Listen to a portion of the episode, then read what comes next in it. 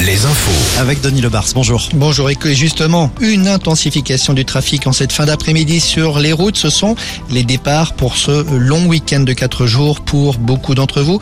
Et comme prévu, un gros trafic en direction du littoral, notamment vers les côtes bretonnes, des difficultés autour de Rennes, de Vannes, mais aussi Nantes, Angers et Bordeaux notamment.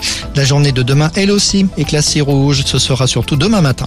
Un dernier point sur les ressources en eau. Malgré les pluies d'avril, nos nappes phréatiques sont loin d'être remplies sur une bonne partie du pays. La situation est moins favorable qu'il y a un an à la même époque. La Bretagne, la Loire-Atlantique, la Vendée figurent en revanche parmi les rares secteurs où l'on constate une amélioration.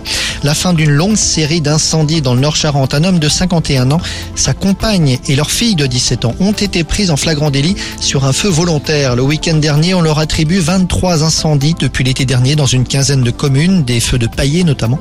Ils ont été mis en examen, l'homme a été incarcéré, les deux autres personnes placées sous contrôle judiciaire.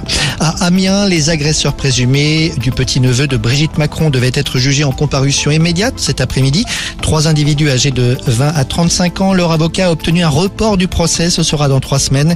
D'ici là, les trois prévenus resteront en détention provisoire. Les rugbymen du Stade Rochelet s'envoleront pour Dublin demain après-midi. Dublin où ils disputeront samedi leur troisième finale consécutive de Coupe d'Europe. La ville a communiqué de son côté sur le dispositif qui sera mis en place autour du Vieux-Port où l'on attend des dizaines de milliers de supporters. Le secteur sera fermé à la circulation dès 13h30 samedi.